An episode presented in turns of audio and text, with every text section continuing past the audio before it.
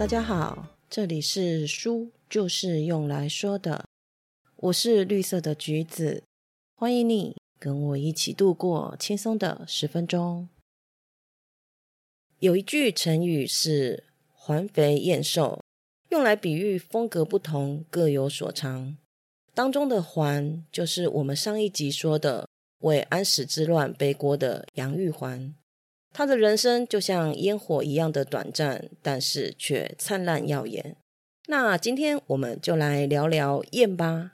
燕指的是赵飞燕，能够跟杨玉环这个中国四大美人相提并论，姿色容貌应该也是十分出众。但是他们的相似点不光光只有美丽，他们两个都被人冠上了红颜祸水、秽乱后宫的罪名。赵飞燕的出身呢，并不像我们前几集所说的那几个女主角起点那么的高。她在公元前四十五年出生在长安城的一个平民之家，家境非常的穷苦。可能因为养不起，也有可能因为不是男孩，所以在他出生后没有多久，他就被父母抛弃了。不过，我们都知道的，自古传奇人物都是自带主角光环的。在被扔到野外三天后，他没有被饿死，也没有被野兽咬死。看到这样，父母觉得应该是天意吧，便又把他抱回家养大成人。长大后的他呢，出落的标致动人，身材纤细，窈窕多姿。知道自己曾经被弃养的赵飞燕。心中应该一直是忐忑不安的，对生活也不敢有得过且过的想法。他没有选择和妹妹一样留在家里打理家务，而是外出工作去体现自己的价值。在优越的外在条件的加持之下呢，他被选中成为杨阿公主府内的一名准舞姬，开始学习跳舞。对舞蹈的天分加上努力。让他的进度一日千里，远远超越其他的人。在成为优秀的舞姬之后呢，他也没有自满，反而更加认真的探索舞蹈，还编排出新的舞蹈。历史上闻名的掌上舞和举步就是他的代表作。掌上舞闻名思义，就是可以在人的手掌上翩翩起舞，所以他也得到了飞燕的这个名字。而举步呢，是一种特殊的动作，行走的时候就像手里握着花枝，微微的颤动。这两个都是他独有的标志，没有人可以重现，也让他成为了历史上难得的武道艺术家。在汉朝，一直都有向皇帝献美以获取好处的陋习，最有名的应该算是平阳公主向刘彻献上的卫子夫。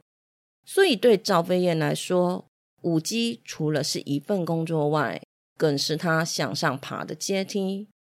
汉成帝在一次的微服出游时候，来到了杨阿公主府，杨阿公主便把养在府中的良家女都叫了出来，用来取悦汉成帝。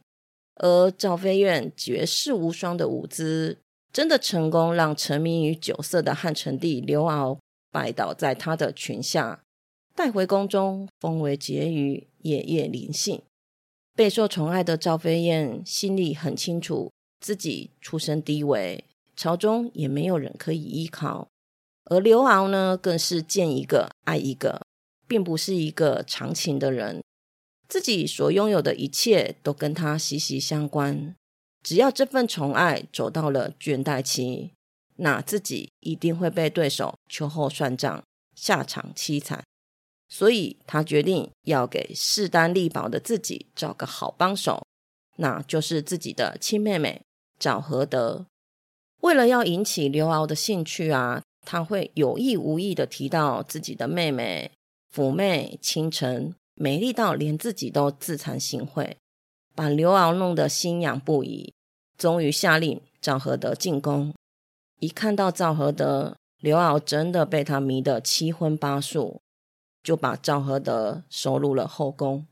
为了要讨好新欢，刘骜建立了金碧辉煌的宫殿来让赵合德居住。柱子上刷上了朱红油漆，门槛用的是黄铜。要知道，在西汉时期，油漆是珍贵物品，黄铜是稀有金属，这样的风头更是胜过了赵飞燕。但是姐妹两个也没有像传说中那样的不和。就算赵合德在骄纵跋扈，对赵飞燕也是敬重有加，还常常在刘骜的面前说姐姐的好话。而赵飞燕呢，对赵合德也没有什么嫉妒，毕竟合德越受宠，她的利益就越大。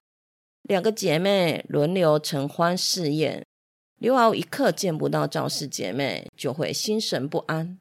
姐妹俩的话更是言听计从。让原先备受宠爱的许皇后和班婕妤备受冷落，两个姐妹备受恩宠，地位稳固，但是却也没办法再更进一步了。出身名门的许皇后，即便没有君王的宠爱，家世背景也可以让她在后宫畅行无阻。直到许皇后因为妃子怀孕，请姐姐行巫蛊之术诅咒妃子。被赵飞燕得知后告发，王太后大怒，下令彻查。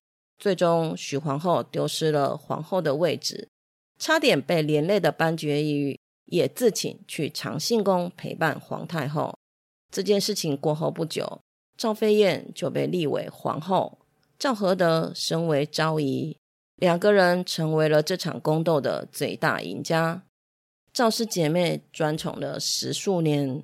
并没有产下任何的子嗣，所以他们也很害怕别的嫔妃怀孕生子，威胁地位。